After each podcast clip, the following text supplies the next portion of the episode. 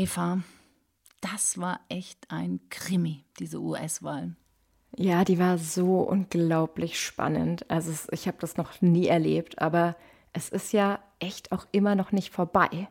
Und genau darüber wollen wir ja in dieser Episode sprechen. Was bedeutet eigentlich dieser Ausgang der US-Wahl, Biden hat gewonnen, für die Tech-Branche? Also was bedeutet das für Silicon Valley? Genau darüber sprechen wir mit Katharina Borchert. Sie lebt in San Francisco und ist Innovationschefin bei Mozilla, die Firma, die den Firefox-Browser baut. Und ich glaube, in mancherlei Hinsicht wird es besser mit einer äh, demokratischen Regierung Gleichzeitig muss man sich auf andere Regulierungen gefasst machen.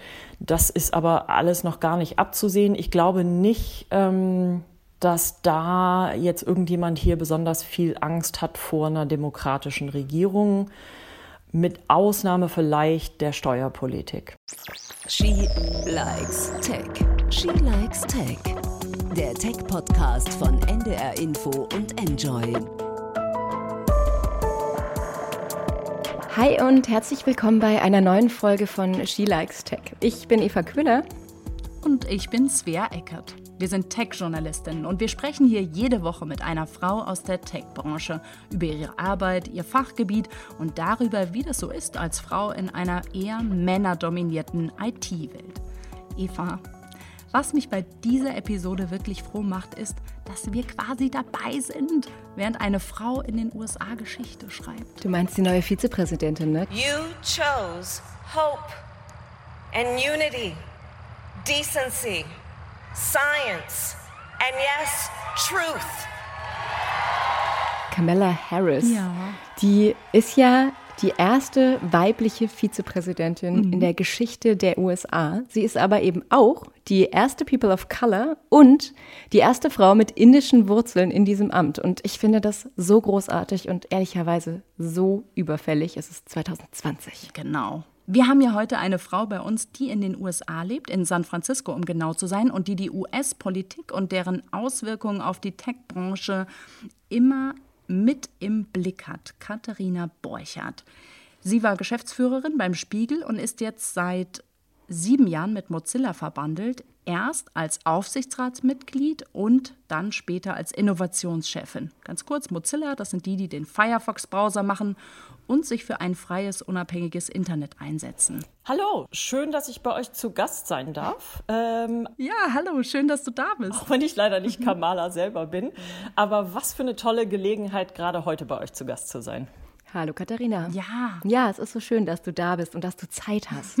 du hast ja sicher auch, wie wir alle in den vergangenen Tagen mit großer Spannung die US-Wahl angeschaut und natürlich auch das Ergebnis äh, gesehen. Joe Biden hat die Wahl gewonnen, Kamala Harris ist seine Vizepräsidentin. Wie hast du das erlebt? Wie war das?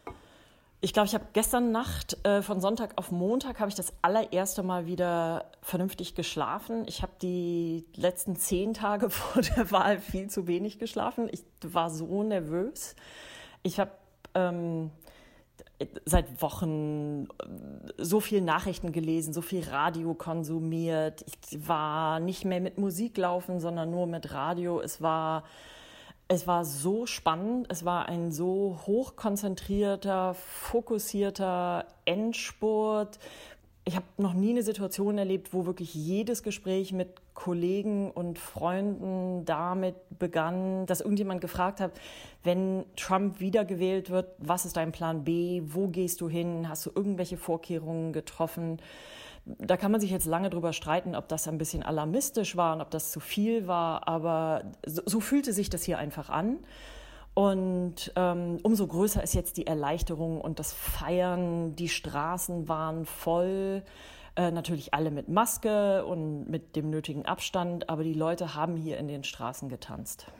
Wie ist das denn so für dich als Frau? Also du bist ja im Endeffekt ein bisschen wie Kamala Harris auch. Du bist eine Frau in einer sehr männerdominierten Position und in Umgebungen, in denen wirklich vor allem Männer irgendwie das Sagen haben. Und so gerade als Geschäftsführerin beim Spiegel, jetzt bist du seit 2016 als Innovationschefin bei Mozilla.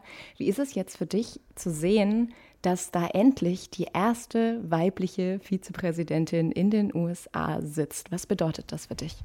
Ich kann gar nicht in Worte fassen, wie sehr ich mich darüber freue. Es gibt ja hier zum Glück ähm, viele mächtige Frauen in der Politik, wenn man sich anguckt, was Elizabeth Warren gemacht hat, ähm, der Aufstieg von ähm, AOC, Alexandra Ocasio-Cortez, oder die, die Arbeit, die Nancy Pelosi seit vielen, vielen Jahren macht. Aber das war eben, das war hier so eine dieser Glasdecken, die noch nicht durchbrochen war. Und ich freue mich ganz besonders, dass es dann auch noch eine Frau ist, deren Eltern Einwanderer waren, dass es eine Frau ist mit halb indischem, halb jamaikanischem Hintergrund, Person of Color. Ähm, ich glaube, dass das ist so extrem wichtig, dass die sich doch deutlich verändernden demografischen Verhältnisse in Amerika endlich auch an oberster Stelle in der Politik repräsentiert werden. Mhm. Du hast ja jetzt gerade schon gesagt, ganz oft, so gerade bei uns in Deutschland, spielt vor allem das Geschlecht von Kamala Harris eine Rolle. Und ich habe passend dazu einen Kommentar von einer Kollegin bei deinem alten Arbeitgeber gelesen, nämlich beim Spiegel. Und da schreibt die Autorin über die Tatsache, dass Kamala Harris jetzt eben Vizepräsidentin wird. Allein durch ihre Anwesenheit schafft sie eine Irritation in Räumen, die sonst weißen Männer vorbehalten waren. Wenn es normal wird, Frauen in mächtigen Positionen zu sehen, wird ihre Präsenz dort und auf anderen Ebenen irgendwann hoffentlich nicht mehr hinterfragt. Was sagt deine Erfahrung dazu? Also ist der Sieg von Joe Biden und Kamala Harris jetzt wirklich auch ein Sieg für mehr Diversity, für Gleichberechtigung oder ist es eher so eine, ja, so eine Momentaufnahme? Glaube, das wird jetzt kein Durchmarsch. Das ist nicht ähm, so, wir haben jetzt eine ähm, Person of Color in dieser Funktion und jetzt äh, sind die Tore offen und alles funktioniert von alleine. Ich glaube, es wird auch immer wieder Rückschritte geben, aber man sieht das ja ganz deutlich. Kamala ist, ist nicht alleine. Es ist ja nicht so, als, als wäre sie nun ähm, die einzige Frau auf, auf weiter Flur. Wir erwarten, glaube ich, alle, dass das gesamte Kabinett von Joe Biden sehr viel vielfältiger, sehr, sehr viel diverser ist. Gerade auf demokratischer Seite sind in den letzten ähm, zehn Jahren, vor allen Dingen aber in den letzten vier Jahren, es ist eine Flut von jungen Frauen mit den unterschiedlichsten Hintergründen, äh, Einwanderungs-, ethnische Hintergründe in, ins Parlament gedrängt. Also ich, ich glaube, wir sehen jetzt hier endlich so eine ganze Welle, ähm, die besonders wichtig ist aus meiner Perspektive, weil sie als, als Vorbilder so wichtig sind. Es, es, jetzt ist es das erste Mal wirklich ganz einfach möglich, dass kleine Mädchen sich selber repräsentiert sehen in diesen Funktionen und denken können, ach, guck, da kann ich ja auch hin. Das sind nicht nur weiße Männer. Das kann ich auch. Ich glaube, das ist eine der, einer der ganz entscheidenden, wichtigen Punkte. Man muss aber auch darauf gefasst sein, wie man das auch vor vier Jahren gesehen hat, dass es immer wieder so ein Zurückdrängen und so ein Backlash gibt, wenn man sich anguckt, wie viel männlicher und wie viel weißer ähm, die Trump-Regierung war im Vergleich zu dem Kabinett, das Obama zusammengestellt hatte, kann man das, glaube ich, schon sehen. Meinst du, dass sich das dann auch noch ein Stück weit normalisiert oder noch mehr normalisiert? Also wenn du jetzt auch an deine eigene Biografie denkst, also eine Frau, sonst nur Männer, ähm, dass einfach dadurch, dass mehr Frauen sind, dass es dann nicht mehr die Ausnahme ist, oh, eine Frau, äh, was hat sie nur zu sagen? Ich glaube ja, ich, ich glaube, das normalisiert sich. Ähm, ich glaube, wenn wir das richtig machen und das ist leider auch immer sehr an uns Frauen gelegen, Frauen nachzuziehen, Frauen zu ermutigen, mehr zu wollen, mehr Verantwortung zu übernehmen. Dann, dann kann das ganz fantastisch funktionieren, aber es wird nicht über Nacht gehen. Ich war da selber am Anfang meiner Karriere dieser Illusion erlegen, ähm, dass wenn ich das jetzt geschafft habe, egal um welche Rolle es ging, dann ist sozusagen die Tür offen und ganz viele Frauen kommen nach. Ich musste aber auch lernen, dass solange man die einzige Frau im Raum ist, ist das wahnsinnig schwer, die Kultur zu verändern. Es gibt auch reichlich Studien zu dem Thema, die besagen, so die Mindestschwelle sind, weiß ich nicht, 20 Prozent oder so, so dass man genug Einfluss hat auf Tonalität, auf Kultur, darauf, wie Entscheidungen getroffen werden, darauf nachhaltig Veränderungen zu bewirken. Man muss eben aufpassen, dass nicht man als Frau immer nur dieses Ausstellungsstück, dieser Exot ist. Ich habe mir ist das völlig wumpe, ob mich jemand Quotenfrau nennt oder nicht. Ähm, wirklich, bitte, ich bin gern Quotenfrau, solange ich damit Türen einrennen kann. Für mich war das eins der schönsten Sachen. Also ich habe vor allen Dingen bei Mozilla ist es mir gelungen, sehr sehr viele Frauen ähm, nachzuziehen. Und es war ganz toll, als vor einem Jahr oder so sagte eine äh, relativ neu eingestellte Kollegin von mir, dass sie das noch nie hatte, dass sie als Frau an eine Frau berichtet, die ihrerseits auch eine Frau als Chefin hat. Ähm, und das war, da hatte ich nie drüber nachgedacht, aber das war ein ganz tolles Kompliment und ich habe dann gesehen, dass äh, meine Arbeit da ganz gut funktioniert hat.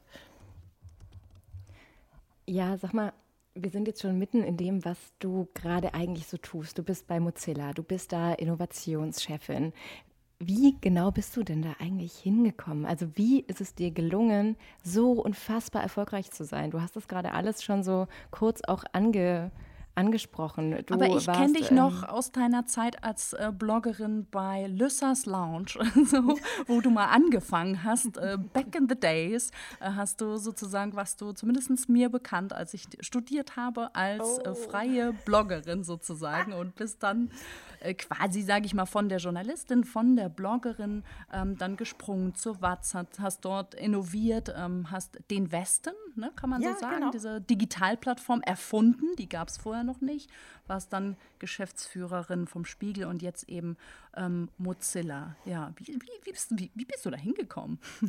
Ja, da, manchmal, also gerade wenn ich so an meine etwas wilden Bloggertage zurückdenke, kann ich kaum glauben, dass ich jetzt hier im Silicon Valley sitze. Also ich hätte das sicherlich am allerwenigsten ähm, erwartet. Ich glaube, das Bloggen war ein guter Ausdruck meiner extremen Experimentierfreude und ähm, äh, meiner großen Lust daran, ganz früh, so, sobald ich irgendwo was Spannendes sehe, irgendeinen Trend sehe, ich war immer ähm, Early Adopter, ich hatte immer große Lust, irgendwas Neues auszuprobieren. Und ähm, genauso war das beim Bloggen auch. Ich hätte jetzt, ich habe nicht angefangen zu bloggen, weil ich dachte, haha, das ist jetzt der große äh, Karrieregrundstein. Ich habe das ja damals auch erst anonym gemacht und als ich angefangen habe zu bloggen, weiß ich nicht, 2002 oder so, da war das so eine totale Randgruppensportart. Das, wir waren irgendwie, wir waren die komischen Leute und das war definitiv damals kein Karrieresprungbrett.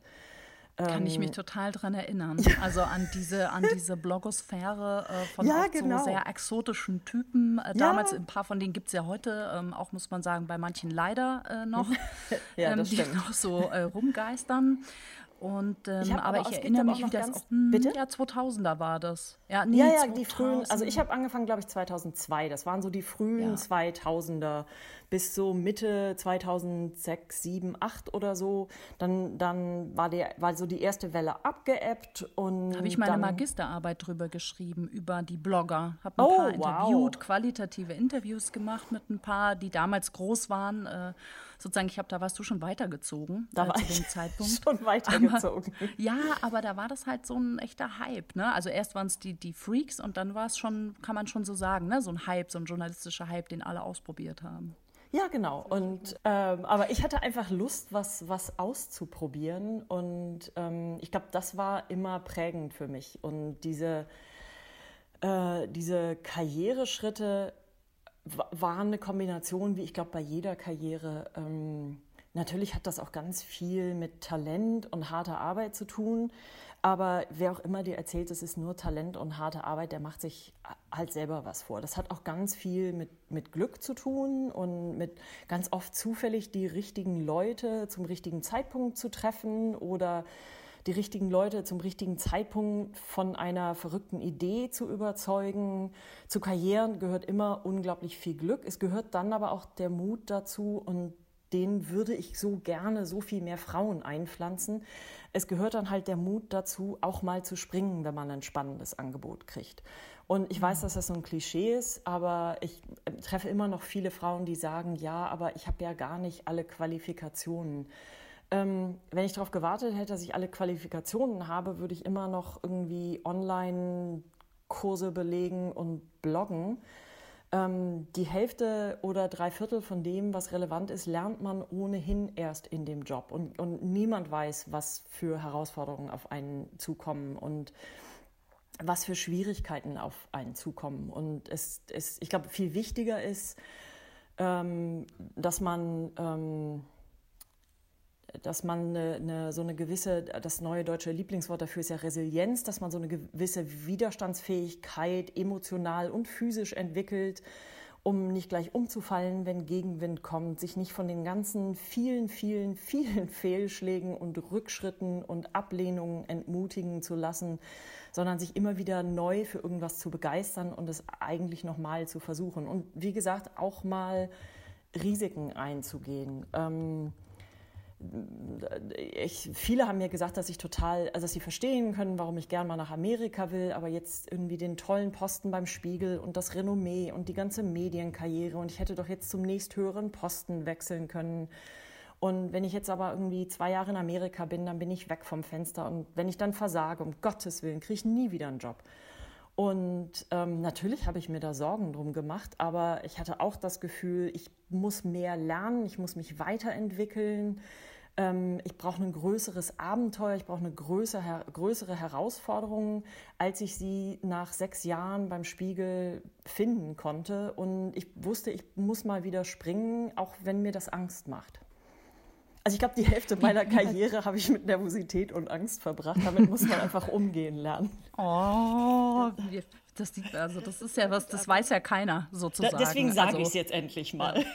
Also das ist so, so, man sieht dich von außen, man sieht dich auf den verschiedenen Bühnen. Wir, wir haben ähm, von dir auch Podcasts gehört. Wir, wir sehen dich im Fernsehen und sagen, Mann, ähm, Chief of Innovation, ähm, ja, hier Mozilla, Alter. So, ja, und äh, wenn du dann sagst, ja, ich habe auch mal, ähm, ich war unsicher, ich habe Angst gehabt oder ich habe auch Dinge getan, wo ich dachte, die kann ich eigentlich nicht, dann, hu, okay. Oh, okay. Ständig, ständig. Ich bin irgendwie, ich war viele Jahre lang das wandelnde Imposter-Syndrom. Ich habe in der, in der Phase, als ich meinen Hausrat zusammengepackt habe, um quasi meinen ganzen Hausstand nach Amerika zu verschiffen, und drüber nachgedacht habe, was ich dann bei Mozilla machen soll. Ich habe Nächte nicht geschlafen und ähm, habe hab mir solchen Kopf darum gemacht, dass jetzt, jetzt kommt der Punkt, das kann ich jetzt wirklich nicht. Und das ganze erste Jahr hier war ehrlicherweise extrem schwierig. Das ist ganz lustig. Es gibt so eine ich habe das zum Glück erst hinterher gelesen, nachdem ich schon hier hingezogen war. Es gibt so eine Harvard Business Studie über High Potentials und wie ist das, wenn die Firmen wechseln und was sind die Parameter, die bestimmen, ob die auch in Zukunft erfolgreich sind oder nicht. Und dann gibt es so ein paar Parameter, wenn du die befolgst, dann steigt oder sinkt deine Wahrscheinlichkeit, auch in einem neuen Job und in einem neuen Umfeld erfolgreich zu sein. Und wenn du das machst, was ich mache, nämlich die das Unternehmen wechseln, die Position im Unternehmen wechseln, die Branche wechseln, die Sprache wechseln, die Kultur, den Kontinent, dann sinkt deine Erfolgswahrscheinlichkeit auf 15 Prozent. Und das ganze erste Jahr habe ich gedacht, ja, ich verstehe jetzt auch, warum das nur 15 Prozent sind, weil das ist echt hart. Ich habe alle sechs Wochen gedacht, okay, ich schaffe das nicht, ich muss wieder zurück. Das ist einfach zu viel, zu viel Veränderungen auf einmal zu viel Herausforderungen, zu viel Neues, zu viel, was ich nicht kann und was ich nicht weiß. Und da kann man aber auch durchkommen.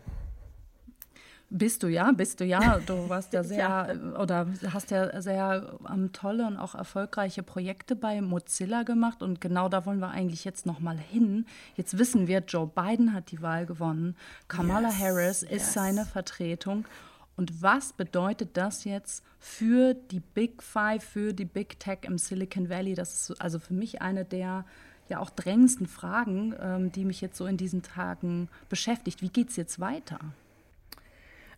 Glaube, erstmal bedeutet das gar nicht so viel Veränderung. Ähm äh, weil ja auch staatliche Mühlen, auch hier in Amerika, sehr langsam malen. Ähm, und man denkt dann immer so, äh, ja, jetzt, jetzt wird hier alles wild reguliert. Man darf aber nicht vergessen, dass ja auch ähm, Donald Trump zuletzt sehr auf äh, dem Kriegspfad war mit Silicon Valley und ähm, bereits Wettbewerbsverfahren angestrengt hatte. Ich glaube, dass diese ganze Frage also um das mal sehr plakativ zu sagen, ich glaube nicht, dass es dazu kommt, aber so sehr plakativ zu sagen, muss Google zerschlagen werden? Muss man sich Facebooks Rieseneinkaufs-Akquisitionstour der letzten Jahre nochmal angucken? Dürfen die alle großen Kommunikationsplattformen in einer Hand haben und dann auch noch kombinieren und die ganzen Daten kombinieren?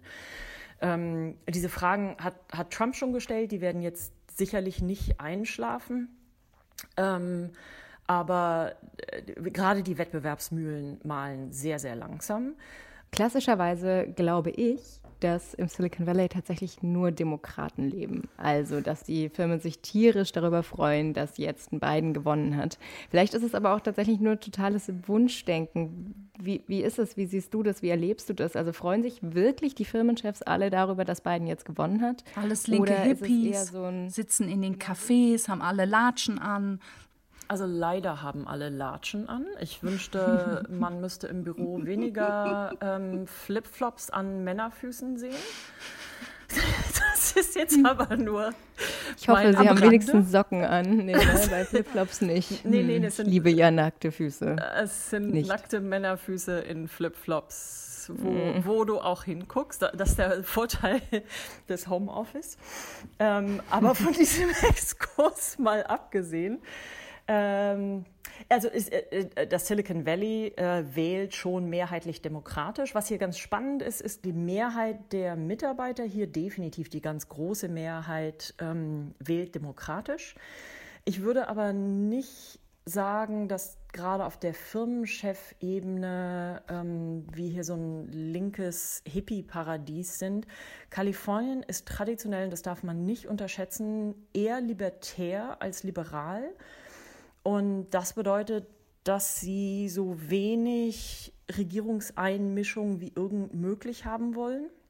Und das ist zu vielen Leuten nicht klar, dass das, ähm, also vor allen Dingen, wenn ich, wenn ich Gespräche mit Freunden in Deutschland habe, ähm, oft sind ihnen demokratische Personen, äh, äh, demokratische Positionen zu sehr regulierend eingreifen, zu viel. In Amerika sagt man immer Big Government versus Small Government und Demokraten stehen halt eher für Big Government. Und ein Großteil der Firmenchefs hier ist eher auf dem libertären Lager weil ganz ehrlich, die, diese ganzen libertären Grundpositionen von wegen möglichst wenig Einmischung, jeder kämpft für sich selber. Ähm, das hat die Unternehmen ja auch groß gemacht, ne? Ja, genau, das hat genau. Unternehmen groß gemacht. Und ähm, viele, entweder erliegen sie hier tatsächlich noch diesem Irrglauben, dass ähm, Software neutral ist und dann hängt es nur davon ab, was der Mensch damit macht. Ähm, es gibt immer noch sehr viele Leute, die das argumentieren, obwohl das eigentlich eher eine bequeme Ausrede ist, die gut ist fürs Geschäft. Denn Software ist nie neutral. Software beinhaltet immer die, die ganzen Grundpositionen, die Wertvorstellungen und auch die Vorurteile der Leute, die sie programmieren. Da streite ich mich hier ganz regelmäßig drum, im Privaten, auf Podien ähm, weil wir endlich aufhören müssen, so zu tun, als wäre Software neutral. Und deswegen ist es ja auch so wichtig, dass nicht rein weiße männliche Teams Software programmieren, weil Software spiegelt immer oft unfreiwillig die Lebenserfahrung, die Perspektive, die Werte und eben auch die Vorurteile der Entwickler wieder. Nicht, weil die böse sind oder weil da irgendjemand ähm, äh, eine geheime Agenda oder irgendwelche Hintergedanken bei hat, das ist einfach ganz normal. Ähm, wir würden so gerne mit dir noch einmal in die Zukunft gucken. Was erwartest du für die Zukunft, wie sich das Silicon Valley verändern wird? Also wird es so ein Zentrum der modernen Technologie bleiben oder werden weiter Innovationen aus dem Silicon Valley kommen oder ist es jetzt einfach so, vielleicht auch gut, alle Menschen gehen ins Homeoffice und ähm, der Flair und der Charme und die Magie des Silicon Valley werden ganz langsam verschwinden. Was denkst du? Ich glaube, es ist so eine Mischung. Zum einen ähm, glaube ich, dass das viele Firmen auf mehr Homeoffice umstellen und damit zumindest mittelfristig ähm, der Standort Silicon Valley für die Mehrheit der Mitarbeiter unattraktiver wird, was aber, glaube ich, nur gut ist, weil wir eine so dramatische Wohnungsnot haben. Und weil das Leben hier so unglaublich teuer geworden ist, dass das bedeutet, dass auch hier Mitarbeiter einzustellen für Unternehmen unglaublich teuer geworden ist und sich das immer weniger leisten können. Und natürlich auch immer weniger Mitarbeiter Lust haben, in einem Schuhkarton zu leben, bloß um hier leben und arbeiten zu können. Ähm, das wiederum, wie gesagt, das sehe ich einfach nur als Vorteil an, weil das auch bedeutet, dass mehr Verdienstpotenzial und mehr Silicon Valley Geld auch anderswo verdient werden kann und auch andere Standorte davon profitieren. Und ich glaube, dass auch viele Mitarbeiter von mehr Flexibilität am Arbeitsplatz deutlich profitieren und umgekehrt eben die Firmen auch sehr davon profitieren, Talente überall anders einstellen zu können. Mozilla hat als ähm, Open Source Unternehmen schon immer sehr global gearbeitet und Mozilla hat auch schon immer fast 50 Prozent seiner Mitarbeiter im Homeoffice gehabt oder in irgendwelchen Coworking Spaces. Das heißt, 50 Prozent der Mitarbeiter sind nie regelmäßig in, in ein Büro an einem der Standorte gegangen. Mein eigener Chief of Staff, meine, meine rechte Hand für die ersten drei Jahre, ähm, den ich sehr vermisse, ähm, lebt in Nordschweden im Wald mit seiner Familie. Das bedeutet natürlich, das bedeutet natürlich eine Umstellung darin, wie wir arbeiten, nicht nur, weil wir nicht in einem Büro sitzen und ich nicht mal eben den Flur runtergehen kann, sondern weil dazu noch neun Stunden Zeitverschiebung dazukommen, was vieles schwieriger macht. Ähm, aber es eben auch eine ganz andere Flexibilität ermöglicht und wir bei Mozilla super talentierte Leute einstellen können, ohne sie in die USA umziehen zu müssen oder ohne sie in Silicon Valley umziehen zu müssen wo wir eh, wo wo einfach nicht jeder leben möchte und wo alles viel teurer ist. Ich glaube, das ist ein Riesenvorteil. Andererseits, wenn du dir anguckst, den größten Vorteil, den Silicon Valley immer noch hat, ist, dass hier sehr, sehr, sehr viel Kapital ist und sehr, sehr, sehr viele Ideen viel einfacher finanziert werden können ähm, als in anderen Teilen des Landes. Ich glaube, langfristig die größte Bedrohung für diesen Innovationsmotor Silicon Valley ist eher China, ähm, weil ganz viel, unglaublich viel Innovation, vor allen Dingen ähm, auch im äh, Bereich der künstlichen Intelligenz, kommt aus China, wo auch staatlich unglaublich viel Geld investiert wird. Mhm. Gibt es eine Technologie, die dich gerade so anfixt oder so? Weil du hast von China gesprochen und von künstlicher Intelligenz. Und äh, gibt es was, wo du sagst, da, ja, da will ich noch hin? Ja, das ist das ganze künstliche Intelligenzthema, mit dem ich mich jetzt seit zwei, drei Jahren ganz verstärkt auch in meiner praktischen Arbeit mehr auseinandergesetzt habe, weil das ist so die nächste große Revolution, die längst in, im, im Gange ist ähm, und wo ich glaube, es ganz viel an Transparenz und ethischen Grundlagen und Fairness mangelt. Ich erinnere mich noch so, ach weiß ich nicht, vor zehn Jahren oder so schon in Deutschland die ganze, diese ganze Diskussion mit der Suchalgorithmus von Google muss offengelegt werden. Ähm, und das bringt überhaupt wenig, weil es eben nicht nur der Algorithmus ist, sondern ganz, ganz massiv damit zu tun hat, äh, wo kommen die Daten her, was fließt da ein. Und da muss auch die Politik viel mehr hinterher sein und viel mehr auf Draht sein und auch viel besser verstehen, wo sinnvolle Regulierungsmöglichkeiten sind und wo nicht. Und ähm, ich wünsche mir sehr, dass sowohl Deutschland als auch Europa sowohl technologisch als auch politisch dieses Feld nicht alleine den USA und China überlassen. Das wünsche ich mir wirklich und wenn ich da irgendwie zu beitragen kann, call me. Katharina, du hast äh, unfassbar viel jetzt gerade erzählt darüber, was dich alles stört, darüber, wie du die Welt verbessern kannst, darüber, was alles so in deinem Leben noch auf dich wartet und das dich eigentlich immer angetrieben hat, die Welt zu einem besseren Ort zu machen, was ja eine unglaublich schöne, schöne Motivation ist, die einem, glaube ich, auch super viel Kraft gibt. Was ja. ich mich jetzt noch frage ist, du bist ja, wir wissen das mittlerweile, ähm, als kreativer Kopf ausgezeichnet, Innovationschefin. Du baust die Welt in deinem Einflussgebiet um und machst sie besser. Zumindest aus deiner Perspektive und ich glaube aus der Perspektive vieler anderer Menschen. Was gibt es für ein Gadget, ein Buch, eine Serie? Was hast du für einen Pick der Woche für uns, den du uns und unseren Hörern und Hörerinnen gerne erzählen möchtest oder mitgeben möchtest? Was inspiriert dich? Oh. Es gibt ein ganz tolles Buch, das ist von Amy Edmondson. Ähm, ich glaube, das gibt es sogar auf Deutsch. Das heißt ähm, The Fearless Organization, Creating, Psycho Creating Psychological Safety in the Workplace for Learning, Innovation and Growth. Und ich glaube, dieses Konzept davon, ähm, wie schaffe ich ein Arbeitsumfeld, in dem sich Leute nicht nur wohlfühlen und Lust haben zu arbeiten, sondern auch sicher fühlen und keine Angst davor haben, ähm, keine Angst davor haben, mit, mit ihren Ideen zu kommen. Das heißt nicht, dass die Ideen alle umgesetzt werden, aber ähm, sie, sie werden auch nicht lächerlich gemacht. Sie, sie müssen keine Angst haben, vor allen Dingen ganz wichtig, auch keine Angst haben, Kritik an Plänen und Ideen zu äußern. Und äh, es ist ganz spannend. Google hat vor etlichen Jahren schon so eine Studie zum Thema Produktivität gemacht und wollte verstehen von ihren ganzen Teams, wenn man sich anguckt, wie ist da die Produktivität, gibt es irgendein Geheimnis, warum manche Teams so viel produktiver sind als andere?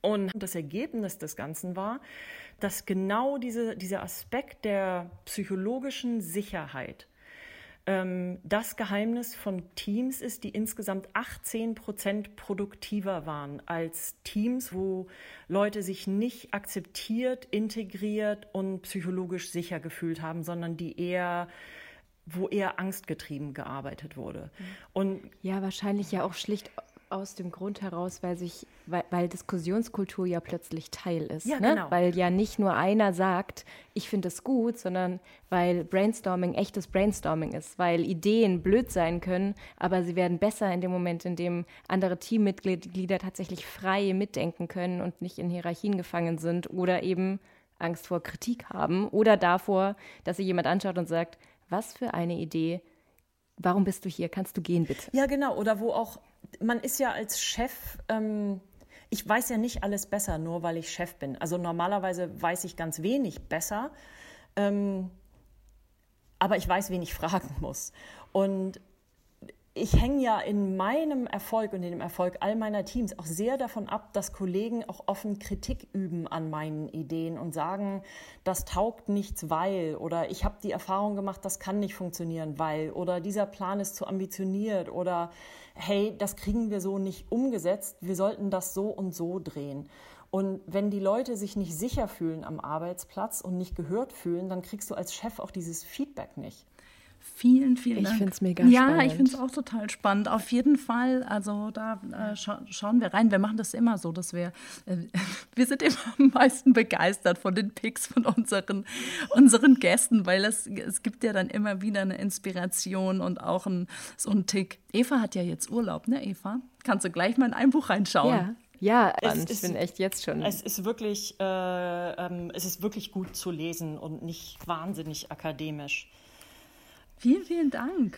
Oh, das äh, muss ich gerade noch anfügen. Amy Edmondson, das Buch gibt es auch auf Deutsch ähm, und heißt mhm. Die angstfreie Organisation, wie sie psychologische Sicherheit am Arbeitsplatz für mehr Entwicklung, Lernen und Innovation schaffen. Das klingt so ein bisschen nach evangelischem Stuhlkreis. Ähm ja, ich mag den englischen Titel deutlich besser. Wenn den, du aber sagst, ich fand auch den, den englischen deutlich Titel lieber. nicht toll. Aber das Buch ist wirklich nee, ist toll. richtig, aber auf Deutsch klingt es wirklich wie direkt aus der Behörde kopiert. Ja. Wir packen es in die Show Notes und ähm, ja. Super. Vielen, vielen Dank, dass du da warst. Super gerne. Vielen, vielen Dank, dass ich da sein durfte. Es hat mir großen Spaß gemacht. Ähm, meldet euch gerne jederzeit wieder.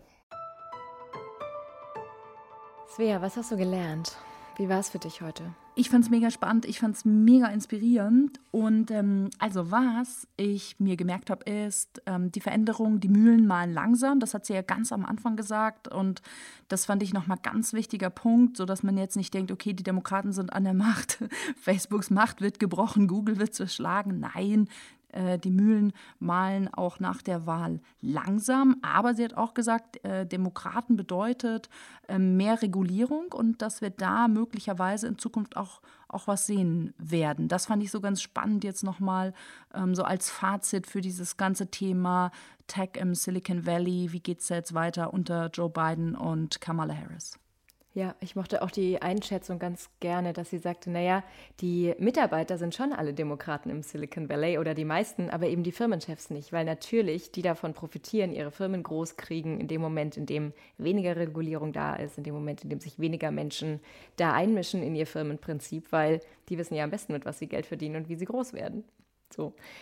Was ich persönlich so ähm, spannend fand, war, dass sie gesagt hat, dass sie auch manchmal ähm, unsicher ist. Und das ist ja bei so jemand, der, wo ich dachte, wir haben hier gerade mit einem Mitglied der Geschäftsführung von Mozilla gesprochen, ähm, ähm, was, was man so eigentlich nicht denkt. Und was ich auch sehr, ja, sehr charmant fand und auch inspirierend. Ja, sie hat am Anfang, finde ich, auch ganz viele, ganz tolle Sachen gesagt. Also ähm, die, sie sagte ja nicht nur, dass sie unsicher ist, sondern sie sagte auch, Frauen müssen Frauen fördern, wir brauchen diese Netzwerke. Aber, und das fand ich so wahnsinnig relevant, dass sie sagte, wir können uns nicht nur gegenseitig fördern, sondern am Ende braucht jede gute Frau auch einen guten Mann an ihrer Seite, der sie momentan unterstützt, der an sie glaubt, der Möglichkeiten irgendwie gibt. Und ähm, dementsprechend ist es eben kein Männer gegen Frauen Ding, überhaupt nicht, sondern es ist immer ein Wir müssen gemeinsam eine möglichst vielfältige und diverse Arbeitskultur und Arbeitswelt aufbauen. Und da hilft ein Wir gegen die halt überhaupt nicht, sondern gemeinsam, gemeinsam dafür, dass es besser wird für uns alle. Das fand ich großartig. Du meinst, wir sollten auch mal einen Mann einladen? Naja, klar, wenn wir denn mal die Option hätten und es wirklich keine Frau gibt, dann finde ich, kann man das mal machen. Gibt's auch mal. Ja. Wir freuen uns dass ihr uns zugehört habt und wir sind selber gespannt, wie sich She Likes Tech weiterentwickeln wird und freuen uns deswegen immer total über euer Feedback und eure Ideen für die nächsten Folgen. Schickt sie einfach an äh, shelikestech.ndr.de. Genau, es war schön, dass ihr da wart. Bis zum nächsten Mal. Tschüss. She Likes Tech. Der Tech-Podcast von NDR Info und Enjoy.